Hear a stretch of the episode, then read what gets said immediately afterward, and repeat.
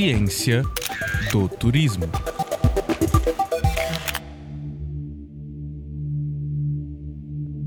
Quais histórias são contadas nos roteiros de turismo?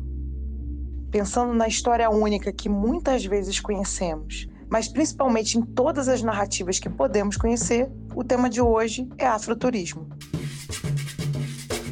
Embora sejamos mais de 50% dos brasileiros, as memórias e legados da população e do movimento negro não costumam estar nos roteiros, nos guias, nem identificados nas placas e mapas oficiais do turismo. Mesmo na universidade, poucas pesquisas relacionam turismo e negritude. Porém, com a visibilidade de movimentos como Vidas Negras Importam e de representações inclusive no cinema, como Pantera Negra, cada vez mais cresce o interesse em registrar a memória das lutas, incorporar essas vozes e amplificar as narrativas negras na construção de um turismo antirracista.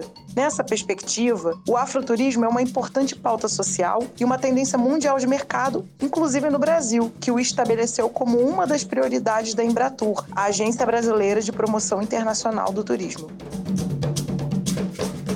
O afroturismo é o termo que trata do turismo com base em comunidades negras, mas não só isso. Envolve experiências de turismo afrocentradas e busca evidenciar a participação negra na formação da nossa sociedade. Ele resgata e valoriza a ancestralidade negra, promovendo destinos que tenham legados, marcos, manifestações culturais, personalidades e heróis negros. O afroturismo acontece em várias práticas, principalmente na criação de roteiros por comunidades quilombolas e periféricas e na atuação de profissionais negros na sua gestão e realização. É uma atividade relacionada à reconexão com a identidade e história, reivindicando as contribuições e perspectivas negras por meio do turismo. Então, envolve produtos e serviços elaborados e executados por e para pessoas negras. Uma iniciativa pioneira na cidade de São Paulo é o Tour do Rosário e Liberdade, que promove o afroturismo na capital. Já a premiada Rota da Liberdade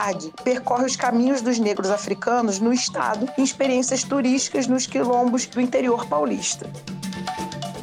Outro roteiro que reconta as histórias é a Caminhada São Paulo Negra, que ampliou as experiências turísticas em diversas cidades, como Rio de Janeiro, Salvador, Boipeba, João Pessoa, São Luís, Olinda e Brasília. Em Curitiba, é possível conhecer a história negra da cidade com o roteiro da Linha Preta. Em Alagoas, vale participar da Andança Negra por Maceió e visitar o Quilombo dos Palmares. No Rio de Janeiro, o roteiro de afroturismo mais conhecido guia turistas pela Pequena África. No Maranhão, o roteiro parte do caminho ancestral Centro Histórico em São Luís. Enfim, existem muitos roteiros de afroturismo em todos os estados e iniciativas bacanas circulando pela internet.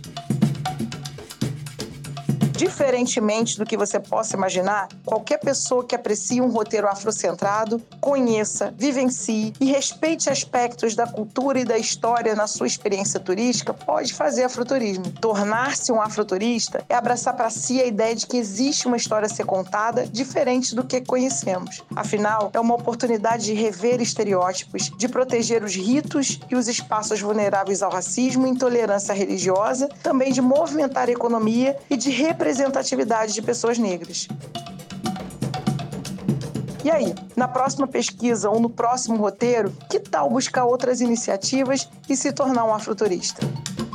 Eu sou Milena Manhãs Rodrigues, doutorando em turismo pela Escola de Artes, Ciências e Humanidades da USP. Confira outros episódios do boletim Ciência e Turismo em jornal.usp.br e nos demais agregadores de podcast.